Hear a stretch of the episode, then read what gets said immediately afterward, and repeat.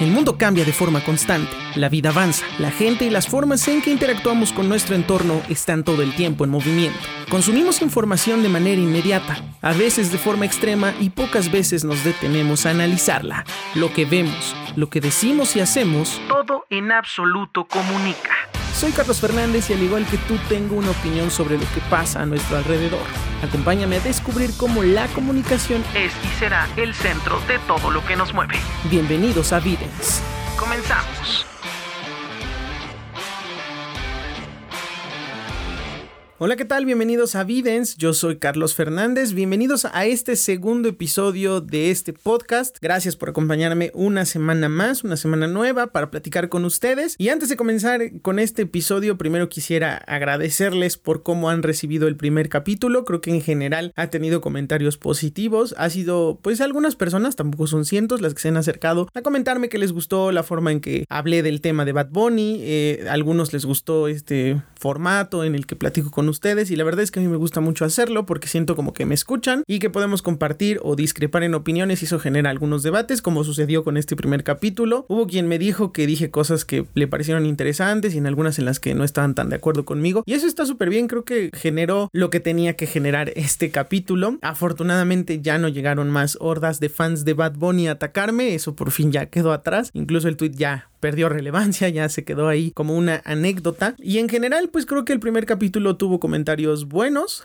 y algunas observaciones que vale la pena tomar en cuenta para próximos episodios y que esto vaya mejorando poco a poco. Esta nueva versión del podcast ahora en video, pues era algo que ya tenía en mente, que me hubiera gustado hacerlo desde el primer capítulo, pero bueno, el tiempo se me vino encima y yo ya quería estrenarlo para que todos ustedes pudieran escucharlo, pero esta vez es otro experimento. en este podcast nos encanta hacer experimentos y vamos a tratar de ver qué tan bien funciona el que ahora sea en video. Eh, también un poco para, pues que no se parezca a otros contenidos que hay en la página, pero bueno, creo que es importante también tener un video de apoyo para que ustedes también se sientan eh, un poco más eh, acostumbrados a este formato. Obviamente pues el audio va a seguir en Spotify. Ya hay otras plataformas que aceptaron el podcast, así que ya se las iré actualizando a la lista para que si tienen alguna de estas aplicaciones, algunas son muy raras que yo no conocía, pues las descarguen y si quieren escucharlo también por ahí, perfecto. Y también pues obviamente ya va a estar en Facebook, ya lo voy a estar subiendo también porque me parecía un poco injusto y un poco eh, ridículo que tuvieran que bajar una aplicación para poder escucharlo cuando pues Facebook ha sido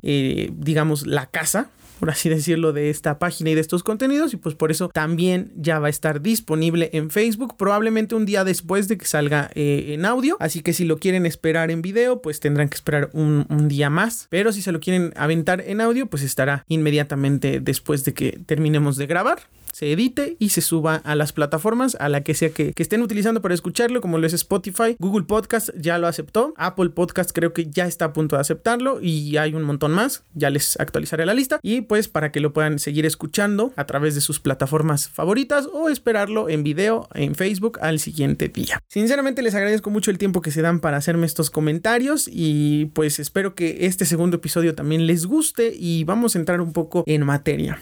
Yo sé que esta contingencia de salud generada por el COVID-19 o el coronavirus ha generado pues que el patrón de vida de todos los que habitamos este planeta se haya volcado completamente. Entiendo que hay mucha gente que tiene su rutina muy bien establecida, quienes tienen hijos van por sus hijos a la escuela, regresan, hacen la tarea, se van a dormir y con este parón de actividades casi completamente aquí en México pues ha generado que mucha gente se sienta en desesperación, gente deprimida, gente que no sabe qué hacer ya en su casa, porque vamos a ser muy honestos, muchos no pasamos tiempo en nuestra casa y tenemos una rutina activa. Salimos, hacemos cosas, vemos gente, convivimos con otras personas y regresamos básicamente a dormir y bañarnos y volvernos a ir. Entonces, esta forma de vida tan ajetreada y tan loca por momentos se ha visto detenida por esta situación y eso ha ocasionado que mucha gente esté experimentando cosas que tal vez nunca había experimentado. Y un poco de todo lo que ha sucedido a raíz de esto tiene que ver con las fake news, que es el primer punto que quiero tocar y que es muy importante analizar y que creo que al igual que el coronavirus se propaga de forma muy rápida y hace mucho más daño incluso que la misma enfermedad y lo que sabemos de ella. Si bien el coronavirus es una enfermedad que se transmite muy rápidamente y es esa es la razón principal por la que debemos estar encerrados en nuestra casa, no es tan mortal como otras que conocemos y sobre todo aquí en México, la obesidad, la hipertensión, la diabetes y otras más, incluso el cáncer, son enfermedades que pues obviamente matan más rápido y son mucho más conocidas por toda la gente. El problema con el coronavirus es precisamente eso, que no es conocida, que no es tan mortífera, pero que se puede propagar muy rápidamente y hacer que un país, tenemos el ejemplo de España, de Italia, pues colapse casi completamente. Entonces, lo que se está tratando de evitar aquí en México es precisamente eso, que si bien nuestro país es muy endeble a ciertas cosas y en ciertos aspectos muy puntuales como lo es la economía, pues que no colapsemos porque no siento que estemos listos para enfrentar un colapso brutal económica y socialmente. Tan solo echen un ojo al dólar, eh, que ha recuperado terreno el peso centavos a lo mejor, pero no baja de 25 pesos y eso nos afecta muchísimo y es una situación que no hemos terminado de entender porque pues también nos vale un poco de madre y, no nos metemos a informarnos como tendría que ser. Y las fake news han hecho mucho daño en la gente y ha ocasionado un pues un terror realmente un terror a esta, esta enfermedad y nos ha convertido en personas pues muy, muy estúpidas hasta cierto punto porque creemos casi todo lo que vemos y nuestras fuentes de información casi siempre son las redes sociales y la gente que las maneja. Lamentablemente las redes sociales así como nos pueden abrir un montón de herramientas para conocer y eh, aprovechar el internet, también nos están haciendo daño y nos están convirtiendo en personas paranoicas de lo más absurdo y ridículo que se haya visto. Basta echarle un ojo a las primeras reacciones de la gente en los centros comerciales. ¿Cuánta gente saqueó papel higiénico, medicinas, eh, sin saber cómo chingados se enfrentaba una enfermedad desconocida y que después la misma Secretaría de Salud y otras eh, instituciones que estaban empezando a trabajar en el tema, pues explicaron que comprar papel higiénico en grandes cantidades pues tampoco te iba a volver inmune y tampoco rociar tu casa de Lysol y casi casi ponerle un blindaje antimicrobios te iba a servir de mucho. Lo único que tenías que hacer era lavarte las manos quedarte en casa y cuidar. Básicamente, salvar al mundo depende de que te sientes a ver la tele todos los días y no salgas de tu casa. Pero en México las cosas no funcionan como tendrían que funcionar y a veces retamos mucho al destino y le jugamos al chingón en muchas ocasiones. La gente se desinforma y al igual que el coronavirus se propaga esta mala información de boca en boca muy rápidamente. Mm, me cansaría de contarles las anécdotas que he visto y las situaciones que me ha tocado leer en Facebook, por ejemplo. Eh, gente que asegura que esto es una conspiración de los países más poderosos para joder a los más pobres, para controlar a la gente, para controlar a la mente de las personas, para manipular la economía a favor de los que más tienen. Y así como hay conspiraciones demasiado ridículas y de tan alto poder creativo, hay otras que son terriblemente malas, como lo que es que el coronavirus no existe y en realidad eh, los partidos políticos están coludidos y haciendo esto más grande para atacar al presidente, cosa que me parece súper estúpida. Eh, imbécil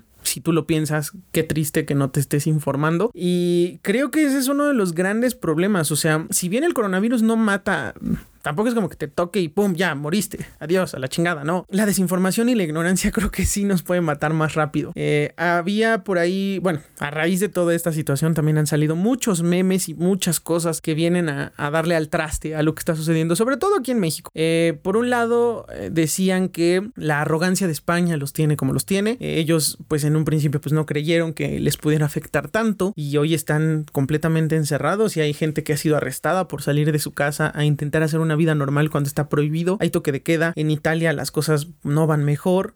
Al contrario, creo que eh, cada día hay más muertos.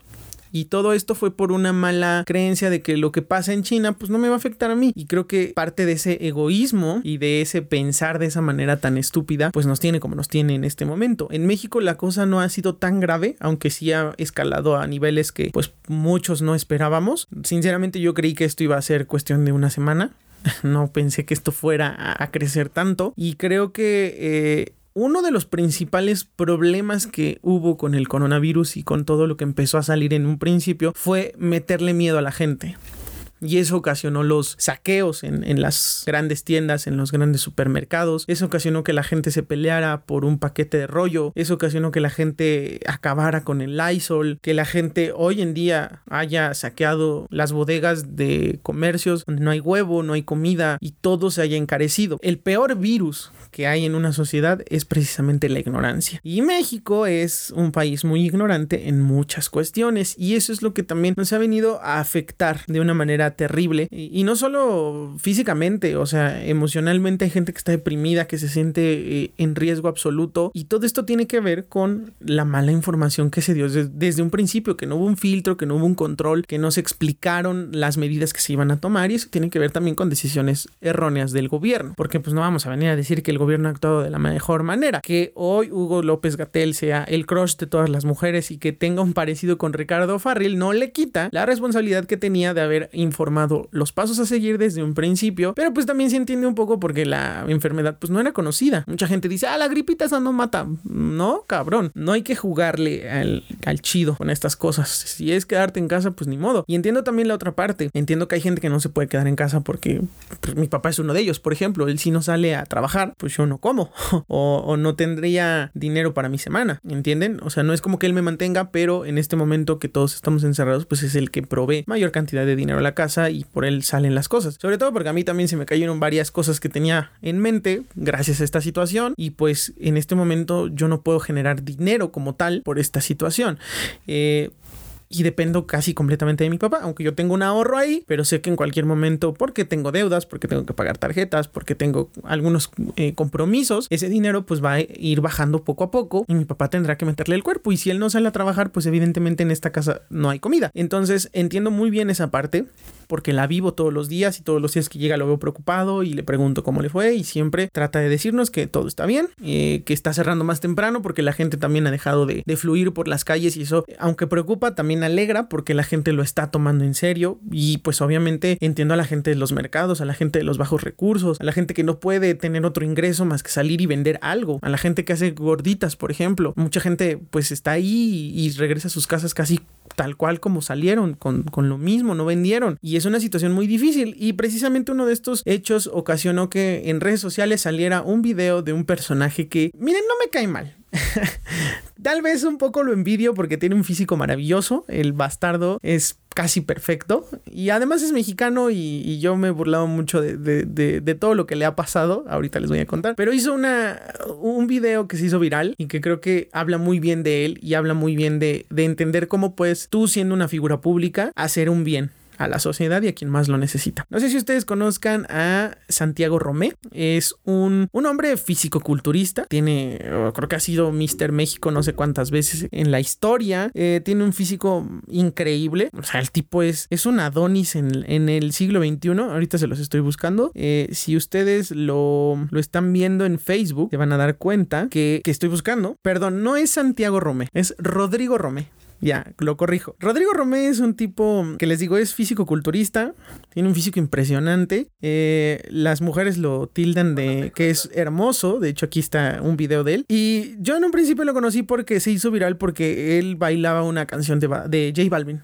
Ajá, este, en su cocina mientras se cocinaba sus claras de huevo y su proteína. Y el tipo pues levantó muchísima expectativa, pues porque a las mujeres, al igual que nosotros los hombres, pues nos gustan las mujeres de cuerpos bonitos. Y pues las mujeres sacaron a relucir su, pues, su parte más oscura y más barrio que existe. Si ustedes se meten a cualquier eh, foto, tal vez no actual, no de esta contingencia, eh, o tal vez sí, se pueden, se pueden encontrar unas joyas de comentarios de, de muchas mujeres que, miren, yo estoy un poco en desacuerdo con los piropos vulgares hacia las mujeres, porque entiendo que son parte de, de este machismo que ha habido en México y que denigran a la mujer, pero si ustedes se meten honestamente, a ver alguna fotografía o video de este, de este vato, se van a encontrar con unas joyas brutales de lo que una mujer puede hacer cuando, pues cuando se cachondea a un hombre, porque ustedes también lo hacen mujeres, hay que ser honestos. Muchas veces en el gimnasio donde entreno me han dicho, este, no, los hombres nalgones,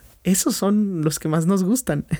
Entonces, eh, Si ustedes se meten a ver, se van a encontrar eh, pues joyas. Hay GIFs, hay memes. Eh, o sea, no, no, no. Se, van a dar una divertida increíble. Y la verdad es que el tipo se lo toma con mucha, con mucha eh, inteligencia y les contesta. Y, jamás ha sido vulgar con ellas. Y es un personaje que, que se ha hecho famoso precisamente por cómo cuida su físico y porque hace algunas rutinas y creo que hasta vende un plan de, de entrenamiento por internet. Entonces, Rodrigo Romé se hizo famoso por eso. Y la otra vez en la noche estaba checando Facebook antes de dormir y me encontré con un video que decía, salí un día para que una familia no saliera un mes de su casa. Pues me llamó la atención, ¿no? Yo dije, a lo mejor este güey hizo algo, no sé. Eh, ya saben que los influencers a veces hacen, y los youtubers, que famosos hacen retos ah, muy, muy, muy mal hechos y muy estúpidos. Dije, no vaya a ser que este güey hizo lo mismo. Me metí eh, y resulta que él eh, lo pueden ver en su página. Si quieren, les busco el link y se los pongo aquí eh, cuando terminemos este capítulo para que lo puedan ver. en resumen, este güey lo que hizo fue contacto a cuatro personas diferentes que son ambulantes en México. Una señora que vende jugos, unas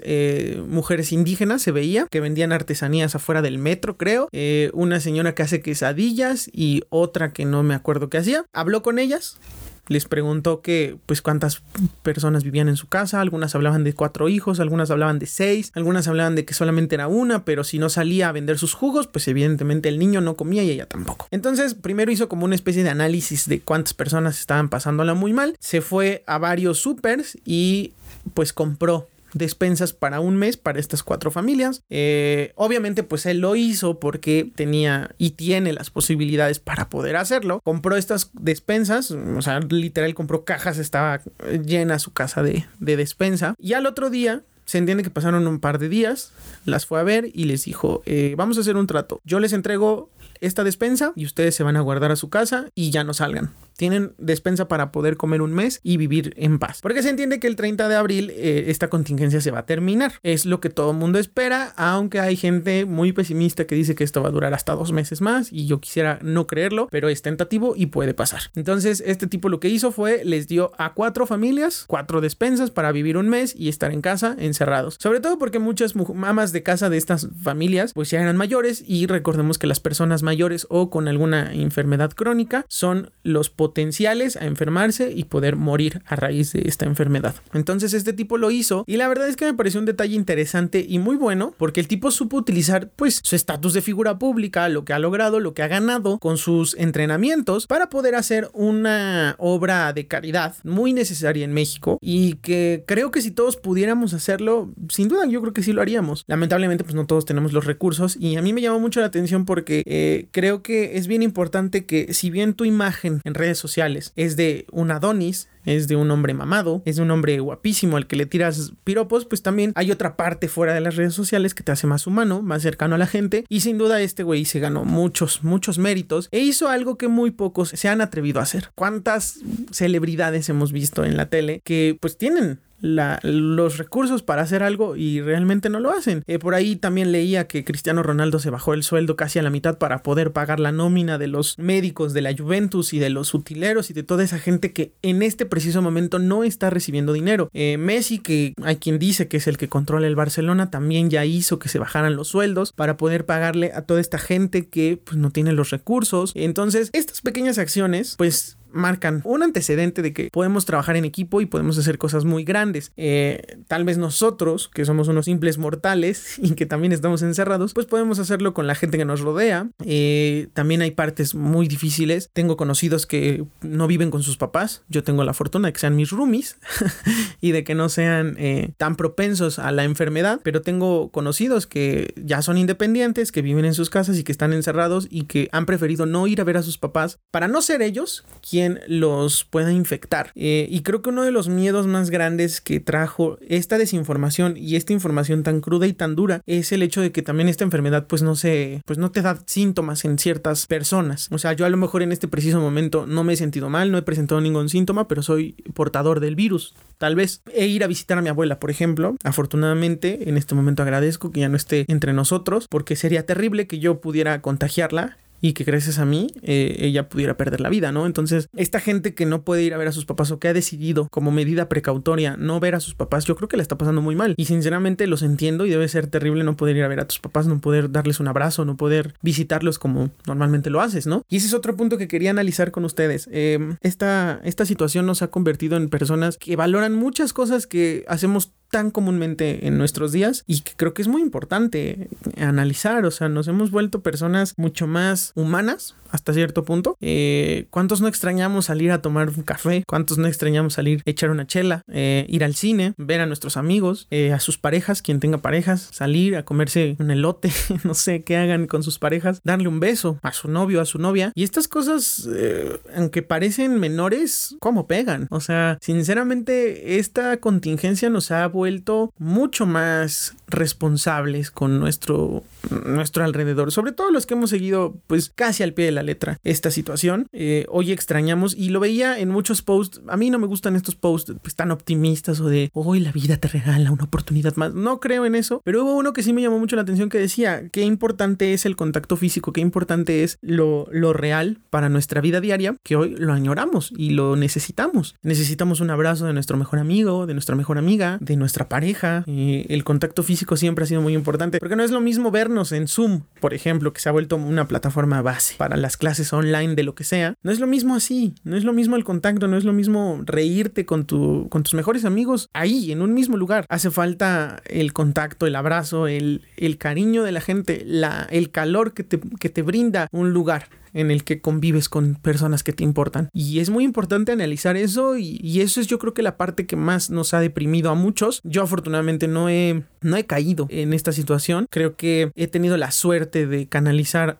muchas de mis emociones en otras cosas, el ejercicio para mí se convirtió en una válvula de escape. Sí me, ha servido mucho como para mantener la, mente ocupada, para que el día se me vaya más rápido y para no estar pensando en que a lo mejor yo porto el virus y a lo mejor yo puedo infectar a alguien, que eso es lo más malo, lo, lo más terrible que nos pudo haber pasado es enterarnos que esta enfermedad, además de no presentar síntomas, la puedes propagar con el simple toque de manos o con un beso en la mejilla o con un abrazo. Entonces es una situación complicada y que nos ha puesto en un dilema de, ok, me quedo en mi casa, veo películas, juego videojuegos, leo, o simplemente duermo, pero como siempre somos críticos y autodestructivos, nos ponemos a pensar, ¿qué estoy haciendo con mi vida esta cuarentena? ¿Qué estoy aprovechando de este tiempo? Y han surgido muchas voces y eso es también otro punto a analizar. La presión social virtual que hay en redes sociales, me lo acabo de inventar ese término, no existe o si existe pues a lo mejor lo dije mal. Esta presión social estúpida y esta concepción imbécil de pensar que por estar encerrado en tu casa tienes que ser productivo así, o sea, huevo tienes que ser productivo es también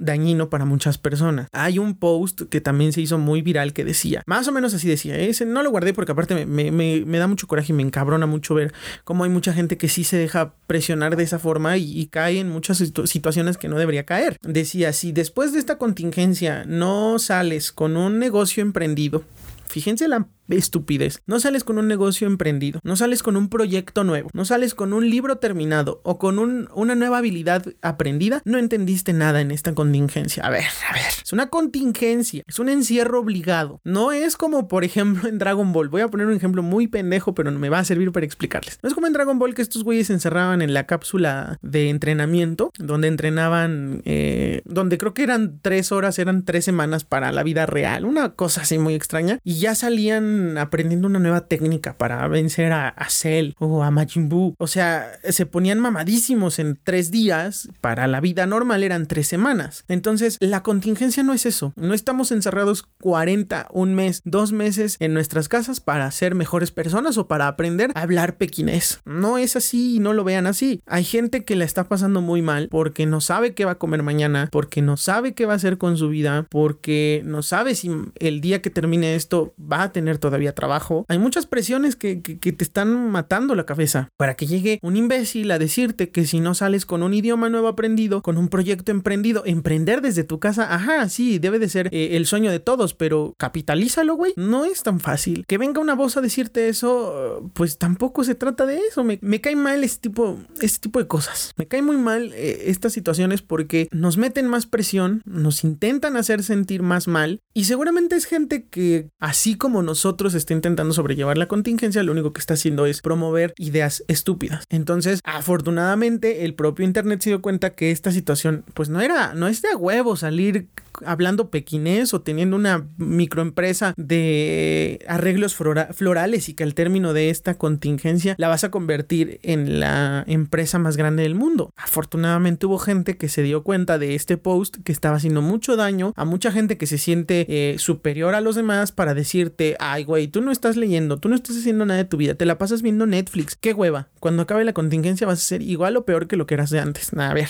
salió alguien muy inteligente y espero que si ese alguien me está escuchando, agradecerle a decir, a ver, si en esta contingencia no terminas un libro, no aprendiste una nueva habilidad, no emprendiste ningún proyecto, está bien, no es un tiempo para tomar cursos de verano, es una contingencia y te tienes que cuidar. Y así como ese post hubo otros eh, ilustraciones así como muy muy rosas, pero que creo que esta vez sí funcionaron para mandar el mensaje, que decía, si un día de esta contingencia no te sientes productivo, tienes ganas de dormir, tienes ganas de llorar, tienes ganas de no moverte de la cama, está bien, estás viviendo un vuelco de emociones y de situaciones que te están pues haciendo conocer una parte de ti que tal vez no conocías. Y ojo, yo no me quiero convertir en un Daniel Aviv o en un Dreyfus yo no creo en esas cosas, perdón. Si hay alguien que, cree en esto, en el coaching y estas cosas, a mí no me han funcionado, a mí no me sirven y me parecen pues charlatanes. Perdón, perdón, pero es una percepción mía y es una opinión mía. Y yo no vengo a decirte te vas a morir, aprovecha, viven. A ver, cada quien tiene sus procesos, cada quien es libre de hacer y deshacer lo que quiera. Y en este punto es muy importante encontrar tu propio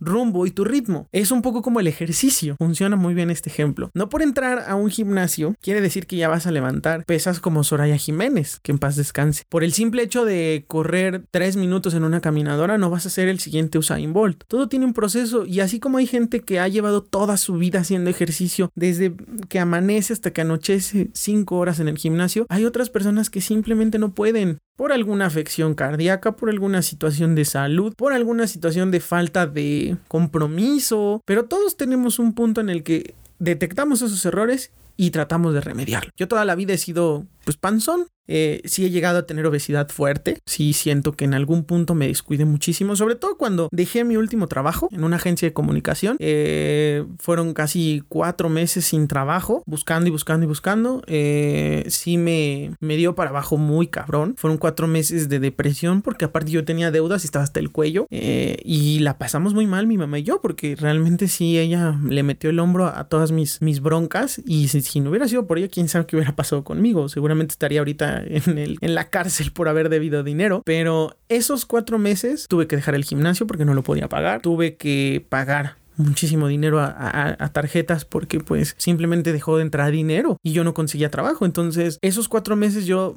no me interesaba hacer ejercicio. Sí veía la tele y jugaba, pero en mi mente decía, no puedes hacerte sentir que estos son vacaciones. Y también está mal esa autopresión y ese autorrecordarte que no estás de vacaciones, que tienes que ser productivo y que tienes que buscar trabajo. Pero, pero hay un punto eh, en el que yo me di cuenta que, que estaba mal porque yo me sentía pues más, más gordo, subí de peso, eh, me quedé solo, ¿sí? Lo puedo decir abiertamente. Mucha gente que, que según era mi amiga, pues simplemente se dio la media vuelta y me dejó a la deriva. Y afortunadamente reconecté con otras personas que, que yo por estúpido, por egoísta, pues hice a un lado, porque según yo ya no me aportaban a mi vida. Y es en esos momentos de soledad y donde más mal te sientes, donde sientes que ya tocaste el fondo, cuando te reencuentras y dices, a ver, güey, esto no te sirve, esta gente no te ha tendido la mano, no te ha ayudado en absolutamente nada, a la chingada. Y reconecta con quien siempre ha estado contigo, con quien a pesar del tiempo, siempre ha estado ahí. Y eso fue lo que hice y de repente, de un momento a otro, las cosas empezaron a enderezarse de a poco, de a poco, de a poco y conseguí otro trabajo. Entonces, pues yo siento que esos cuatro meses me descuidé muchísimo y yo sentía que mi productividad era nula. Y en esos cuatro meses surgió Carlos Fernández, esta página, eh, que de vez en cuando la actualizaba porque tampoco pues no tenía el micrófono, no tenía tan claras las ideas. Y en ese proceso también eh, entré a los cursos de locución, que fueron los que me motivaron a hacer este, este experimento y que ahora ya tiene pies y cabeza y que ya es una realidad. Pero todo llega a su tiempo. No, no te quieras eh, forzar a hacer algo. Si el de al lado ya logró disciplina en su ejercicio y tú simplemente no puedes, no pasa nada. Algo tendrá que encontrar para canalizar tus emociones y tu tiempo libre y para sacarle provecho. Entonces, muchas de las cuestiones que están pasando en esta contingencia tienen que ver con eso. Todos tenemos un tiempo, todos tenemos un proceso diferente. Y si tú terminando esta contingencia no terminaste de leer un libro, no aprendiste un idioma, no emprendiste un proyecto o no hiciste nada más que dormir y recuperar tus horas de sueño, siéntete satisfecho, está bien, no pasa nada. La vida es así y a lo mejor cuando regreses a trabajar encuentres otra motivación y ahora sí emprendas algo más. Eh, solo una de las cosas que sí me llamó la atención y en las que sí concuerdo es ahora qué pretexto vas a poner. Normalmente nuestros pretextos son es que no tengo tiempo, es que yo no puedo aprender otra cosa o no, me gustaría aprender a editar video, pero pues la verdad que huevo porque no tengo tiempo y, no tengo eh, como las horas dedicadas para aprender. En este momento, pues sí las tienes, ¿no? Entonces, pues te toca aprender a. Perdón, es que están haciendo ruido allá afuera. No sé qué diablos están haciendo, pero bueno, espero que no se esté metiendo mucho en el audio del podcast. No sé qué diablos están girando. Creo que es una moto lo que está fallando allá afuera. Entonces, eh, espero que no les esté causando mucha incomodidad este sonido. De hecho, estoy checando qué es. Y sí, efectivamente están haciendo una reparación allá afuera en este preciso instante que estamos grabando el podcast. Así que bueno, volviendo al punto y ya para llegar a la última parte de este podcast es vamos a entender que todos tenemos un proceso, vamos a tratar de entender que todos tenemos un punto en el que vamos a aprender o emprender, vamos a mejorar como personas y si no es en esta contingencia no pasa nada. Lo importante es mantenernos cuerdos. Yo sé que a lo mejor dices, ay güey, es que qué, qué horror pasarme el acostado viendo Netflix, pero pues si es tu única escapatoria y esa es tu válvula de escape, disfrútalo, trata de hacerlo llevadero. Yo el consejo que les podría dar y como yo he llevado la contingencia es, yo lancé este podcast en este preciso momento porque precisamente no lo hice antes porque no tenía tiempo. Ahora tengo bastante tiempo libre y me he metido a hacer las cosas, a tratar de que pues esto se, se, se concretara y así ha sido siempre. Entonces, véanlo con un ejemplo mío. Eh, cuando terminé el proceso laboral en el que estaba en esa agencia, nació Carlos Fernández, nacieron algunas reseñas, todo escrito y aprendí algunas cosas de diseño gráfico. Yo ya sabía algunas cosas, no soy diseñador, pero me puse a investigar, vi tutoriales y llegué a la, a la conclusión de que podía crearme mis propios logos y mis propios gráficos. Y así nació Carlos Fernández, como una página de reseñas escritas donde yo hacía y deshacía y no tenía como muy claro hacia dónde íbamos a ir. Posterior a eso, llegó un complemento. O sea, a ver, yo sé hacer videos, yo sé, yo sé editar tomé un curso de locución ¿Por qué no aplico eso y lo aterrizo a mi página? Y empezaron a surgir Melomanía, Cineteca, el podcast. Y hay otros que tengo eh, ahí como en, en, la banca que simplemente no he sabido aterrizar, pero en algún momento aparecerán y veremos si funciona. Entonces, en estos puntos de tiempo muerto, me volví productivo porque yo lo necesitaba y porque yo lo quería hacer y porque tenía ganas de hacerlo. En este momento, en esta contingencia, ha habido cursos gratuitos de muchas cosas. Tomé un webinar, que ahora se llaman así, son seminarios en internet, de cómo crear un podcast, que fue el último empujoncito que yo necesitaba para armar esto. Que me dijo cosas que yo ya sabía, que yo ya había leído, que yo ya, había investigado y solamente fue un último empujoncito como para, vas perro, lánzalo y a ver qué pasa. Entonces, por ese lado, hay muchas, muchas oportunidades que pueden tomar. A lo mejor ustedes eh, son contadores, arquitectos, ingenieros, se dedican a otra cosa que no tiene nada que ver con, con algo que les gusta. Pensemos que son contadores y ustedes han tenido toda la vida la inquietud de aprender a dibujar y encuentran un seminario por internet que les puede dar una clase a la semana de cómo aprender a dibujar y lo utilizan. A lo mejor eso no les va a servir para su vida diaria o para su trabajo diario, pero ya aprendieron algo se volvieron creativos y pueden ir escalando y escalando y escalando y encontrar una nueva vocación. No quiere decir que van a dejar de ser contadores, pero pueden experimentar su lado creativo, su lado artístico y empezar a crear proyectos personales. Y quién sabe, a lo mejor ese proyecto personal pega y te vuelves, además de contador, un pintor o, o, te vuelves una inspiración para otras personas más para hacer cosas. Entonces, véanlo por ese lado. Este tiempo yo sé que ha sido difícil para todos eh, y más cuando te encuentras gente como Bárbara de Regil que, hijo, esta morra es un meme andando. Creo que es un meme de la vida real. O sea, no hay, no hay más que decir. Claro, yo, yo hablo de ella eh, empezando porque a mí sinceramente me, me gustaba mucho esa mujer. Cuando yo la conocí, creo que estuvo en un reality que se llama La Isla. Ahí a mí me pareció que estaba muy guapa y que estaba haciendo cosas bien chidas. Eh, me llamaba mucho la atención. Aunque siempre ha tenido como esta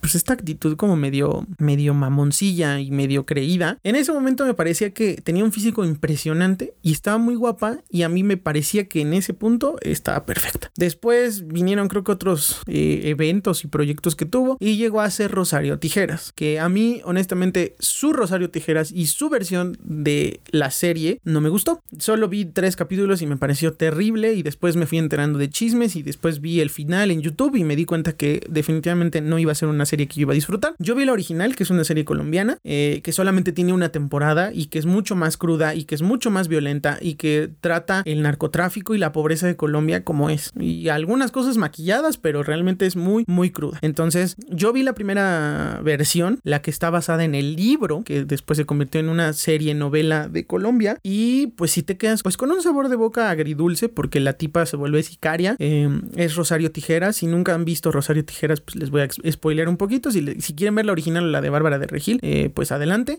Yo les recomiendo más la colombiana. Eh, eh, a ella la intenta violar, no recuerdo si es su padrastro, y al momento de que la intenta violar, ella agarra las tijeras de pollero que están en su casa y le corta los testículos. Y por eso se convierte en Rosario Tijeras. Entonces, conforme avanza el tiempo, ella conoce a dos chavitos ricos que se supone que estudian la prepa cerca de la universidad y los involucra en temas de narcotráfico porque ella, además de enamorarlos, porque es muy sexy y es como una atracción sexual más que de sentimientos, eh, pues gana y consigue lo que quiere gracias a su cuerpo.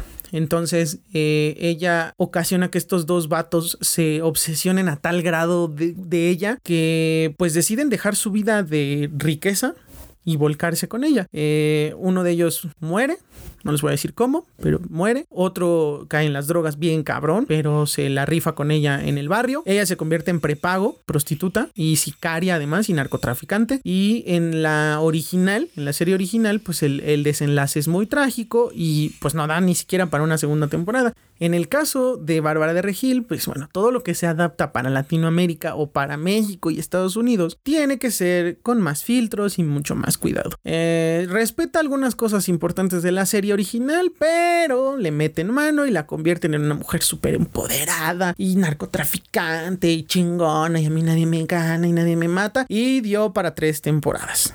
O sea, el final de la temporada de la única temporada que existe de la versión colombiana, se lo pasaron por el arco del triunfo y decidieron alargarla dos temporadas más innecesarias que nadie pidió, solamente sus fans, y nos entregaron un producto para mi gusto demasiado aburrido, cansado y con una eh, Rosario Tijeras con otra aura. Pues sí, a lo mejor más inspiradora, pero ojo, sigue siendo narcotraficante. No recuerdo si aquí en México también la hacen pasar por prepago, según yo sí, pero bueno, Bárbara de Regil ha dicho en muchas ocasiones, en muchas entrevistas, que no, su Bárbara de Regil, que su Bárbara de que su Rosario Tijeras es una chingona, una mujer chingona que no se deja de nadie, dice. Este personaje la hizo relevante en, eh, la televisión mexicana y pues esto fue como el impulso a su imagen y posterior a eso se convirtió en una eh, mujer experta en fitness porque tiene un físico impresionante pero si ustedes han visto sus últimos lives donde da clases de, de acondicionamiento físico la mujer está muy delgada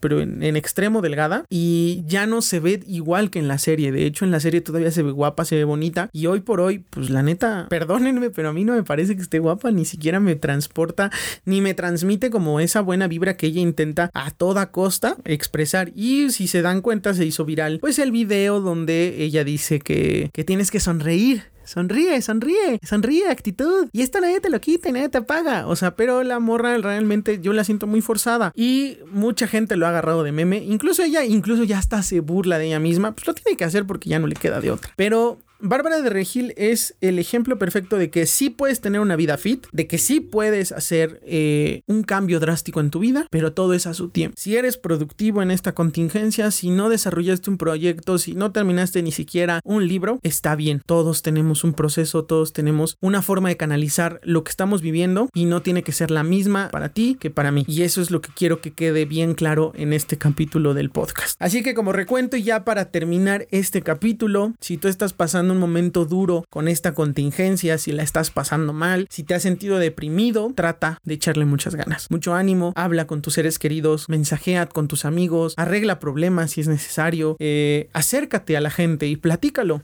Seguramente alguien que te está, que estará escuchando este podcast se siente igual que tú y tal vez te pueda buscar y puedas platicar y puedas encontrar una forma de desahogarte y sacar eso que te está comiendo en este encierro necesario y obligatorio para que nuestra vida regrese a la normalidad. Y si estás emprendiendo algo, qué chingón, qué bueno que estás haciendo algo, que te estás tratando de defender de, del ocio y de la procrastinación, como le llaman, de no morirte de aburrimiento. Y si no estás haciendo nada de eso y estás repasando el catálogo de Netflix o simplemente estás durmiendo, qué bueno, recupérate porque cuando esto termine, tenemos una bronca enfrente muy grande para reactivar este país y tenemos que ponerle muchas ganas entonces, no se sientan mal, vívanlo y si es un duelo, vivan el duelo y si es un reto, rétense todos los días a que esto pues, mejore y, no se sientan mal. Y si este podcast les ayuda para entretenerse, reírse un rato y tratar de eh, asimilar lo que les está pasando y si les deja algo bueno, yo con eso me quedo. Eh, me pueden mensajear a mí también si hay alguien alguno de mis amigos que me esté escuchando que se sienta mal y que no sepa cómo canalizarlo, aquí estoy yo. A lo mejor no soy una voz autorizada, ni soy psicólogo, ni soy pinches nadie, pero pues podemos escucharnos y platicarnos y hacer algo. Si quieren hacer actividad física y nunca lo han hecho, háganlo, empiecen, vean sus límites, vean hasta dónde pueden llegar, pero no quieran convertirse en una bárbara de regil con dos horas diarias de abdominales. Eso no va a pasar jamás. Pues hasta aquí el capítulo de hoy de este podcast. Agradecerles nuevamente por el recibimiento y una disculpa por el escándalo que se está oyendo allá afuera. Eh, se les ocurrió arreglar su moto en este preciso instante, así que espero que no les moleste mucho. Y pues nada, recordarles mis redes sociales. Yo los espero muy pronto nuevamente aquí la próxima semana. Recuerden seguirme en redes sociales como eh, Carlos Fernández, me pueden buscar así tal cual, o con el arroba, arroba soy Carlos FDZ, las tres eh, últimas letras en mayúscula, y en el Instagram que ya está activo, que es arroba el tal Carlos FDZ, ahí me encuentran, y pues ahí voy a estar subiendo algunos avances de otros productos y obviamente pues los avances de este podcast. Sin más por agregar, muchísimas gracias por apoyar este episodio, por apoyar el anterior, y si tienen algún tema del que les gustaría que platicáramos o del que tienen inquietud, mándenmelo por mensaje, mándenmelo por redes sociales publíquenlo aquí abajo en la caja de comentarios para platicarlo y ver qué podemos hacer con él. Yo me despido, yo soy Carlos Fernández, nos escuchamos la próxima semana en Videns. Cuídense mucho, ánimo, no decaigan, no claudiquen como dice la racita en Twitter y échenle mucho, muchas ganas, vamos a salir de esto. Y recuerden, no necesitan ser productivos en este tiempo. Todos tenemos un proceso y todos lo afrontamos de forma distinta. Les mando un abrazo, mucha fuerza y mucho ánimo. Nos escuchamos muy pronto. Esto fue Videns. Bye.